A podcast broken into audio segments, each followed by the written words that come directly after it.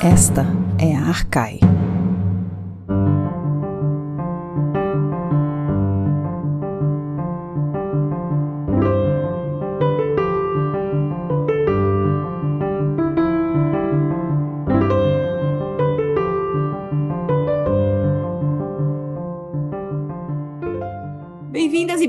Podcast Arcai. O episódio de hoje é sobre a personagem Manilho e temos conosco o professor Marcelo Vieira Fernandes, professor de Língua e Literatura Latina da Faculdade de Filosofia, Letras e Ciências Humanas da Universidade de São Paulo. Nesta gravação estão comigo Beatriz de Pauli e Lorena Ferreira e Fernanda Pio na produção. Seja muito bem-vindo, Marcelo. Obrigado, Flávia. Obrigado, é, Beatriz, Fernanda, Lorena, por, pela presença. Prazer estar aqui falando com vocês. Prazer é todo nosso de podermos é, conversar sobre, primeiro, você e sobre Manilho, né? Uma personagem e um autor que é muito caro para mim. Bom, Marcelo, nessa primeira parte, então, a gente fala sobre a sua trajetória até hoje na carreira de estudos clássicos. Então, começamos por isso. Como que você chegou até os estudos clássicos? Ah, é uma, é uma história muito parecida, eu acho, com a de muita gente que a gente encontra na, na nossa área. Bom, no meu caso em particular, eu me interessei por língua latina um pouco antes de entrar na faculdade. Enfim, fui apresentado a, a uma parte das letras latinas, assim, pelas minhas professoras de colégio, né? Principalmente uma professora de literatura, que foi muito importante para mim. Daquele momento em diante, eu, eu entendi que eu gostaria de fazer alguma coisa em letras, e mais especificamente em letras clássicas. Isso antes de, de entrar na faculdade. Daí você vai atrás de coisas, né? você se transforma num curioso e vai atrás de, de tudo que existe sobre, sobre o negócio e começa a estudar meio que por conta própria. E daí, entrando na faculdade, eu conheci é, pessoas é, com histórias parecidas e tal, e daí você vai, enfim, você vai aprendendo também por acompanhar o trabalho de outras pessoas, né? Você tem, tive professores muito bons, assim, no começo da, da minha graduação, tive aulas com a Maria da Glória Novak, tive aulas com a, com a Ingeborg Braren, enfim, aulas também, às vezes, em esquemas de pós-graduação. Eu estava na graduação, mas é, eu, eu pedi, às vezes, para assistir uma aula ou outra da pós-graduação, assistir aulas do Peterlini, do Antônio da Silveira Mendonça, enfim. Foi uma época, assim, que eu estava muito interessado em, em aprender o máximo que eu pudesse daquilo que eu estava estudando. Mais ou menos isso. Antes de passar para a próxima pergunta, só quero conferir com você aqui. É, você foi bolsista na.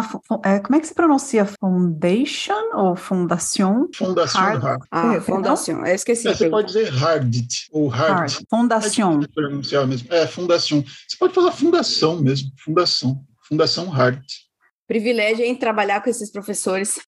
Inveja. Com certeza, ah, tá. um, um, privilégio, Marcelo, trabalhar com esses professores. Uhum. É, durante seu percurso acadêmico, em que você teve essa esse privilégio de ser aluno, ter aula com tantos professores importantes, você também teve uma experiência de passar pela Suíça. É, você pode falar um pouco para nós sobre a sua experiência como bolsista da Fundação Hardit?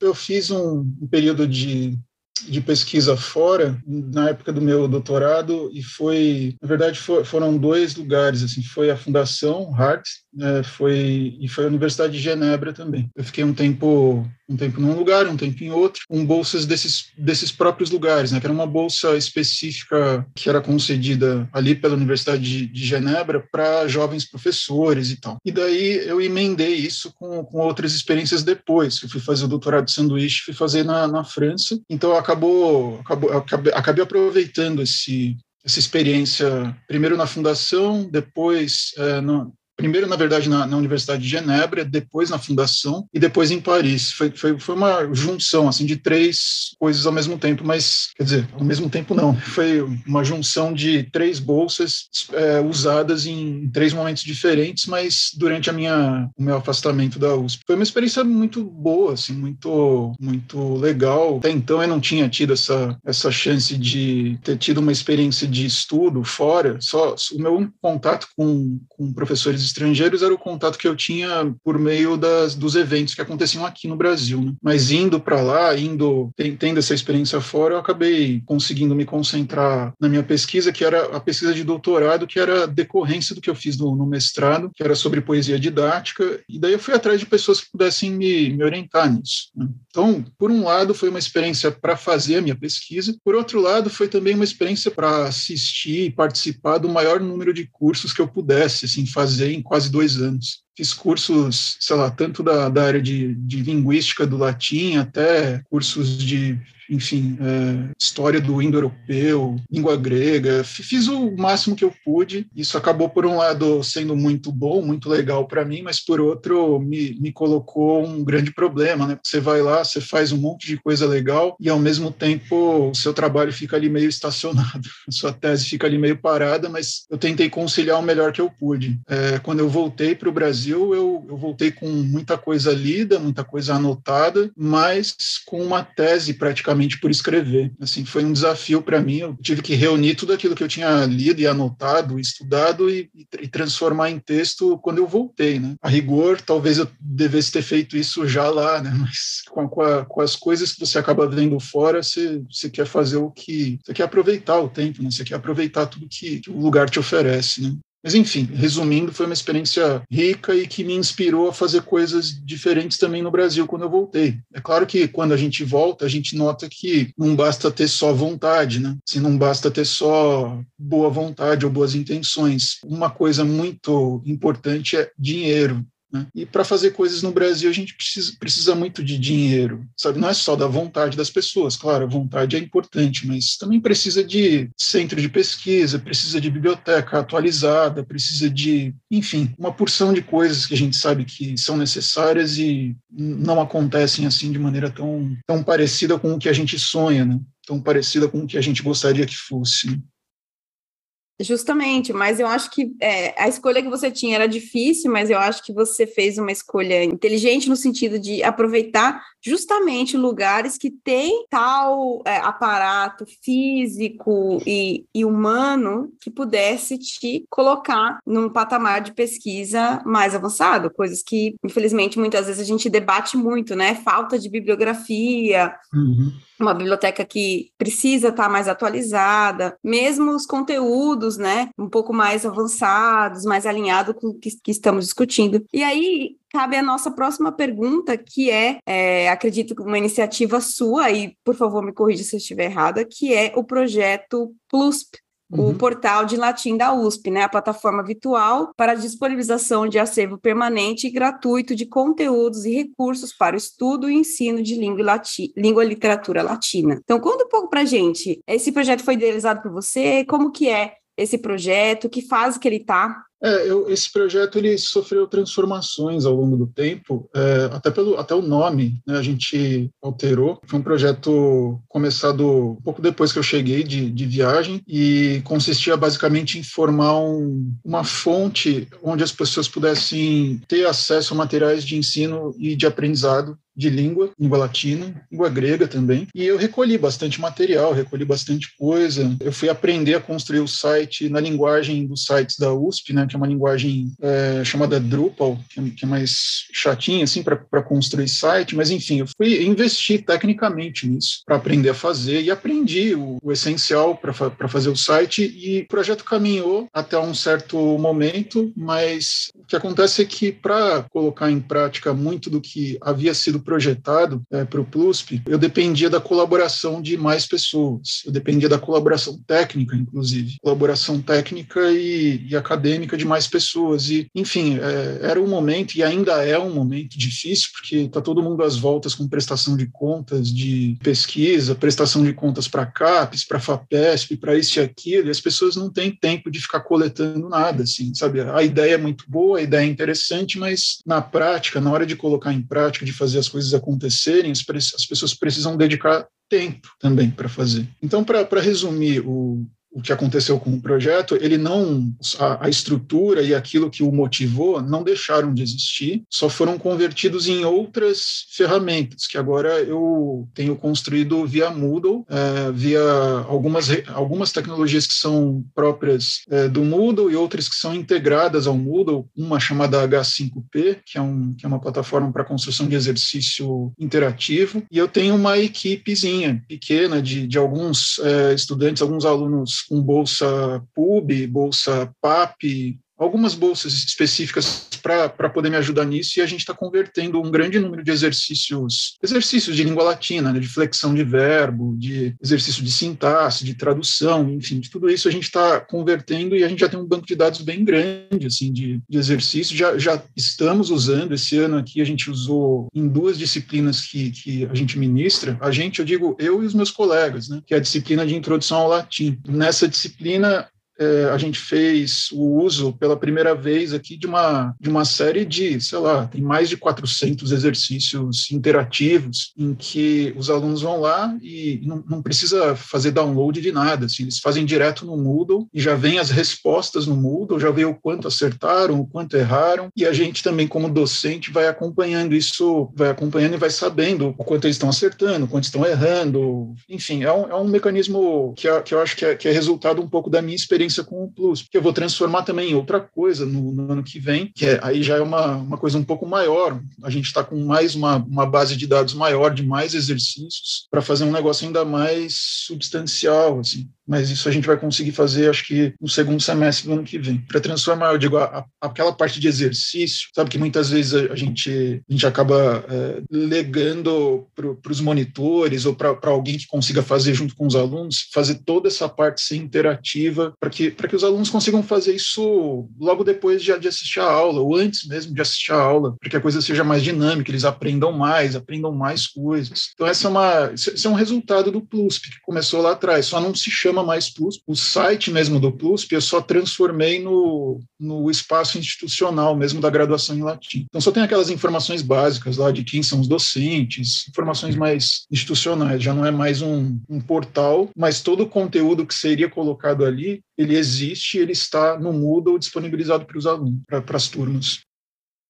Certo, Marcelo. Então, só, só para a gente encerrar essa questão técnica, encerrar o nosso primeiro bloco, primeiro, eu acho que é uma iniciativa muito bacana e o site ainda existe e eu confirmei, eu vi né, justamente alguma, alguns recursos lá, mas então o que você fez foi migrar para dentro do, do, do, site da USP e disponibilizar para os alunos. Esses materiais não estão disponibilizados na web, certo? Só para os alunos mesmo da. É, por hora, por hora só para só as turmas, mas faz parte parte do nosso projeto também chegar num ponto em que a gente consiga fazer a transferência para um website aberto. É que isso depende também de outras questões, inclusive questões de direitos autorais e tal, mas é, uma vez que a gente consiga resolver isso, a gente tem um material suficiente para transpor bastante coisa legal assim, para um website aberto mas para fazer isso com todo o material, a gente precisa de um suporte maior, é, inclusive, enfim, suporte institucional. Né? Mas é uma coisa que eu pretendo fazer a partir do segundo semestre do ano que vem. Nesse momento,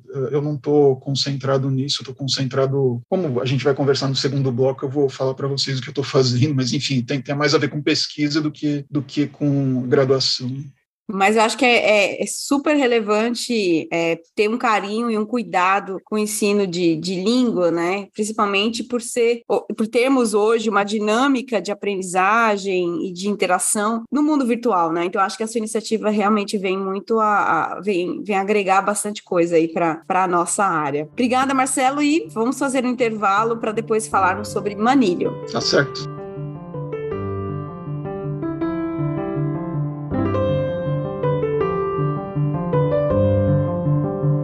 Você ouve podcast Arcai, da Cátedra Unesco Arcai sobre as origens plurais do pensamento ocidental da Universidade de Brasília. Assine nosso conteúdo no lugar em que costuma ouvir seus podcasts. Fique por dentro de tudo que rola na cátedra em arcai.nb.br e nas redes sociais arroba arcaionb. E lembre-se, Arcai é com CH.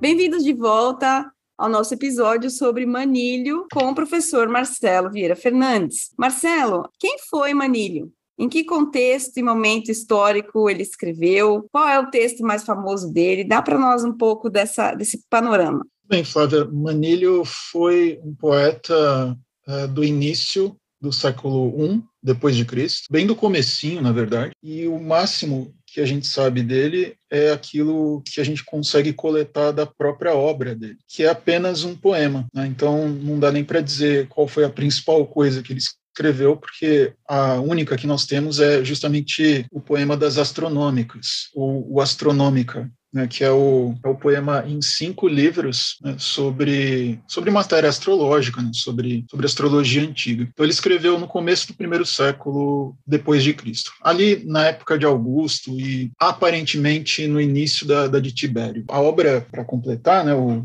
poema de, de Manilho, é, assim, a importância desse poema, é, a meu ver, é que a gente tem ali uma, uma espécie de imitação uh, e emulação de Lucrécio e Lucrécio e Virgílio. Quando a gente fala em poesia didática, né, que é o gênero de poesia praticado por Manilho, normalmente as pessoas uh, pensam em primeiro lugar, em Lucrécio, né, quando estão falando em poesia latina, obviamente, ao falar de poesia didática, as pessoas pensam no De Rerum Natura, ou pensam nas geórgicas de Virgílio. E ok, está correto. Né?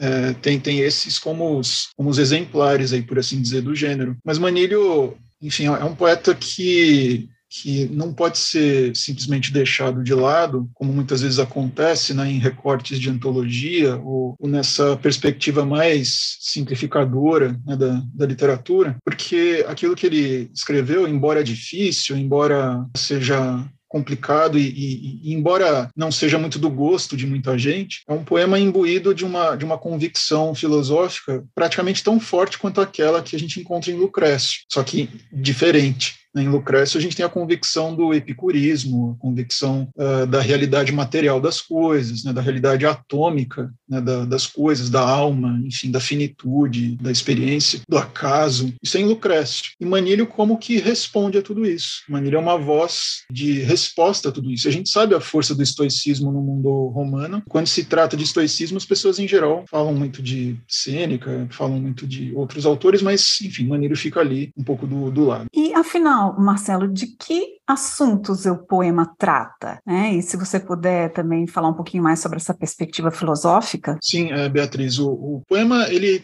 ele tem cinco livros. Né? O primeiro livro é uma descrição do céu, uma descrição, um livro de quase meteorológico, né? um livro de descrição da, da, de fenômenos físicos e, sobretudo, de descrição das constelações né, zodiacais e extrazodiacais, né, as constelações que são importantes para a astrologia. É um livro de descrição do, do céu, dos círculos celestes, esses que a gente chama de trópicos, círculos polares, o círculo do Equador, enfim, isso é o primeiro livro. Um livro basicamente introdutório.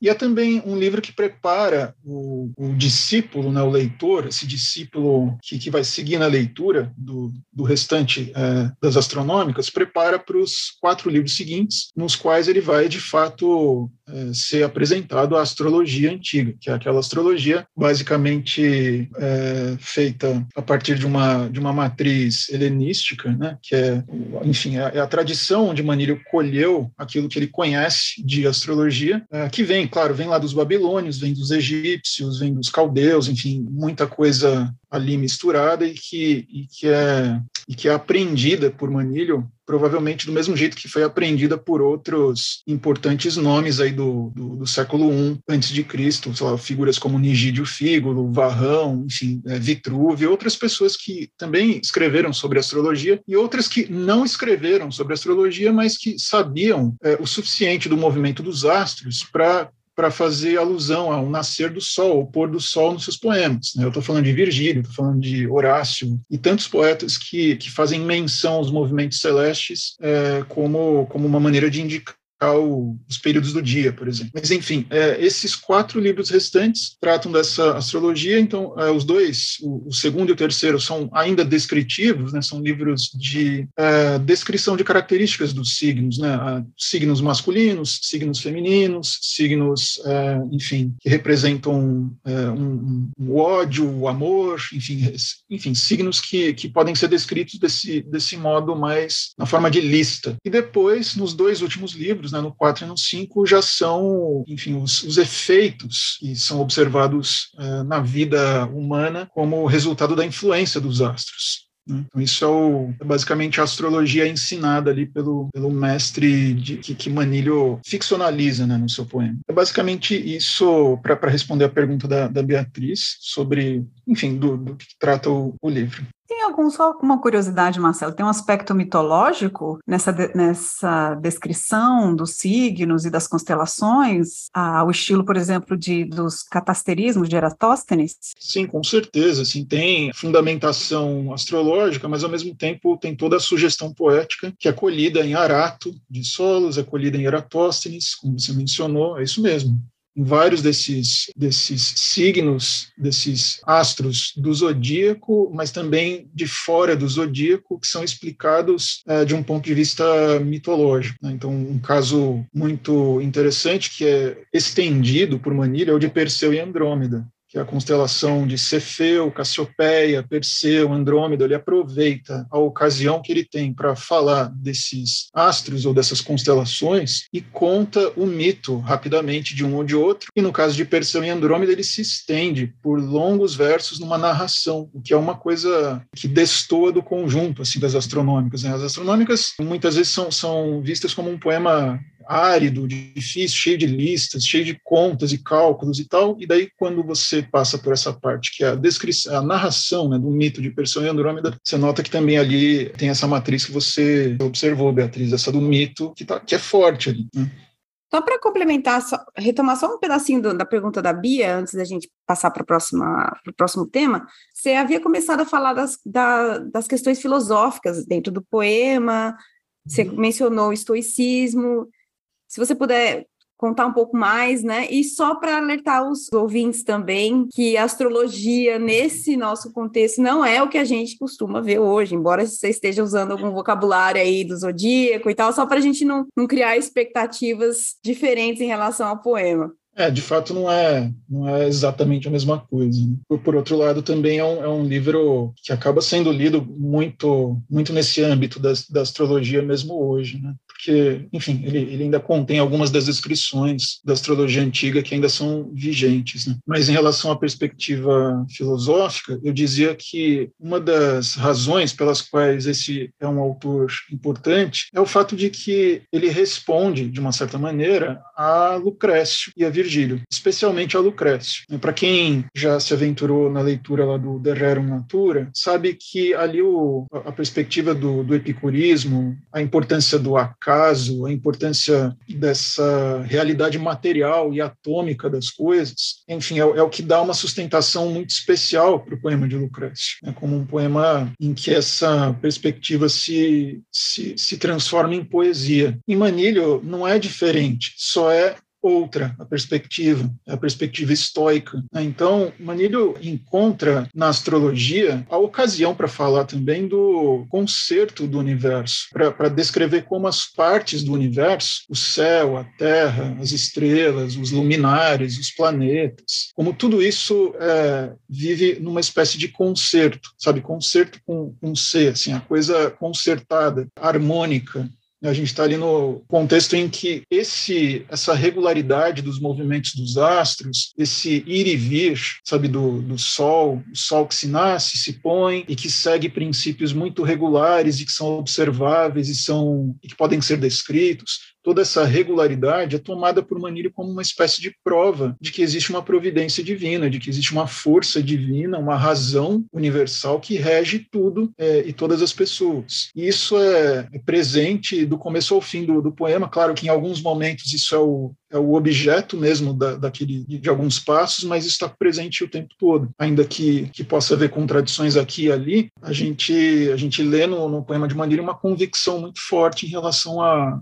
essa visão de que não é o acaso que rege as coisas, que não é o acaso, assim, que as coisas elas respondem a, um, a uma razão é, divina e é por isso mesmo que é possível, segundo segundo o entendimento da astrologia de Manilho, é por isso mesmo que é possível prever algumas dessas coisas e é possível acreditar que a astrologia é uma, é uma, é uma maneira de, enfim, entender o funcionamento do, do destino, né? da maneira como ele está escrito nos astros. Né?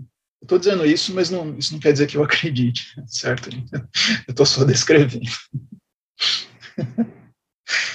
Ah, já ia fazer essa pergunta para você. Brincadeira. ah, brincadeira, Marcelo. Mas falando então sobre justamente a composição do poema, né? Você trabalhou com esse poema, né? Você tem já, acredito que tradução desse poema, mas quais são justamente esses desafios para um leitor encarando Manilho? Qual, diferença, qual é o desafio da leitura e da tradução? Olha, para um tradutor que pretende ler em língua portuguesa, o principal desafio, pelo menos até, o, até os últimos anos, é que a gente não tem tradução propriamente em língua portuguesa. Há, há uma tradução bem antiga que o professor Peterlini, o falecido professor Peterlini, me ofereceu, uma tradução em português que é indireta, sabe, bem, bem complicadinha, assim, bem cheia de problemas mesmo. A tradução indireta que, que a gente identificou que era a partir do francês, a partir de uma tradução do Pinré, que, é, que era muito famosa. Né? Mas o primeiro desafio é, é basicamente esse, é, é, encontrar uma tradução que seja, que, que, seja boa. E há traduções boas em inglês, em francês, em, em italiano, são, são, traduções muito boas.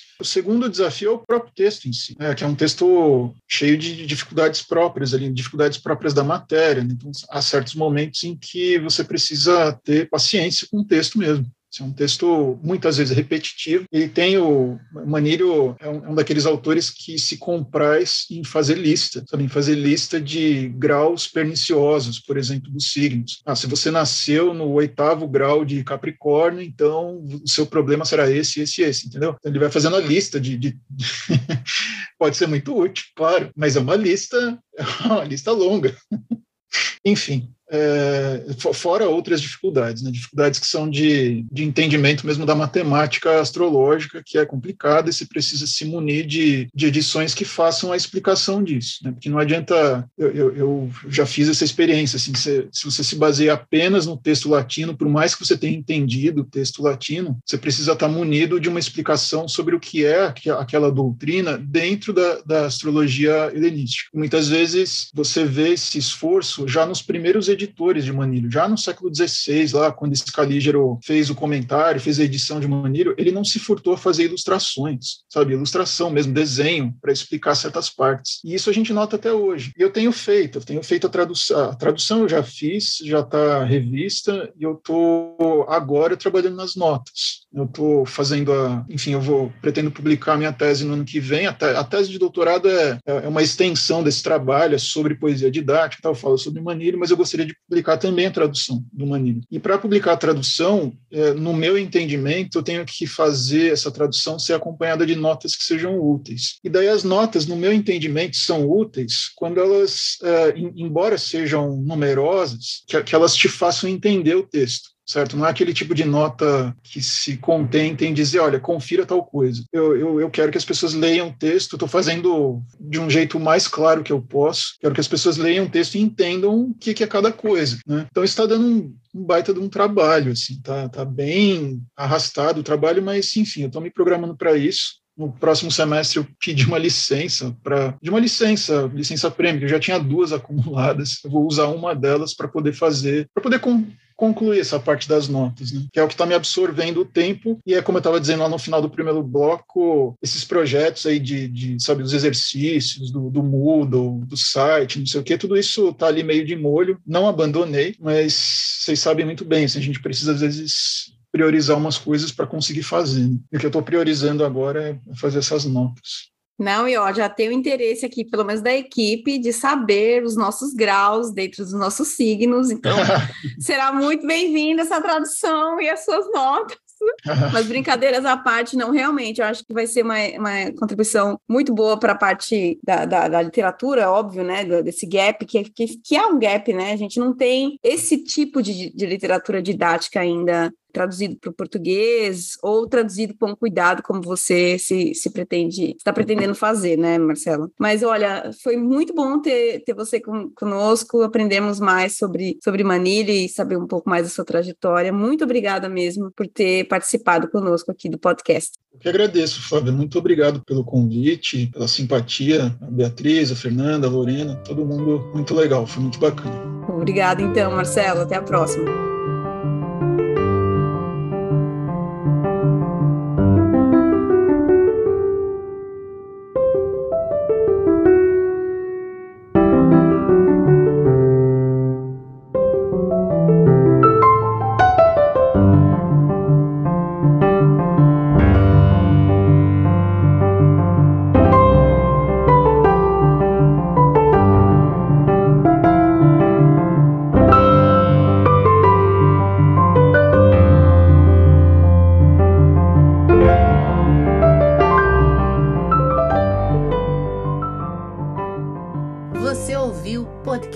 Cátedra Unesco Arcais sobre as origens plurais do pensamento ocidental. Produção: Ariadne Coelho, Arthur Sobreira, Beatriz De Pauli, Fernanda Pio, Flávia Amaral, Gabriele Cornelli e Lorena Ferreira. Locução: Marcela Diniz. Trilha de Dan Bodan. A Cátedra Unesco Arcai integra o programa de pós-graduação em Metafísica da Universidade de Brasília. Acompanhe nossas atividades em arcai.nb.br e nos siga nas redes sociais. Até a próxima!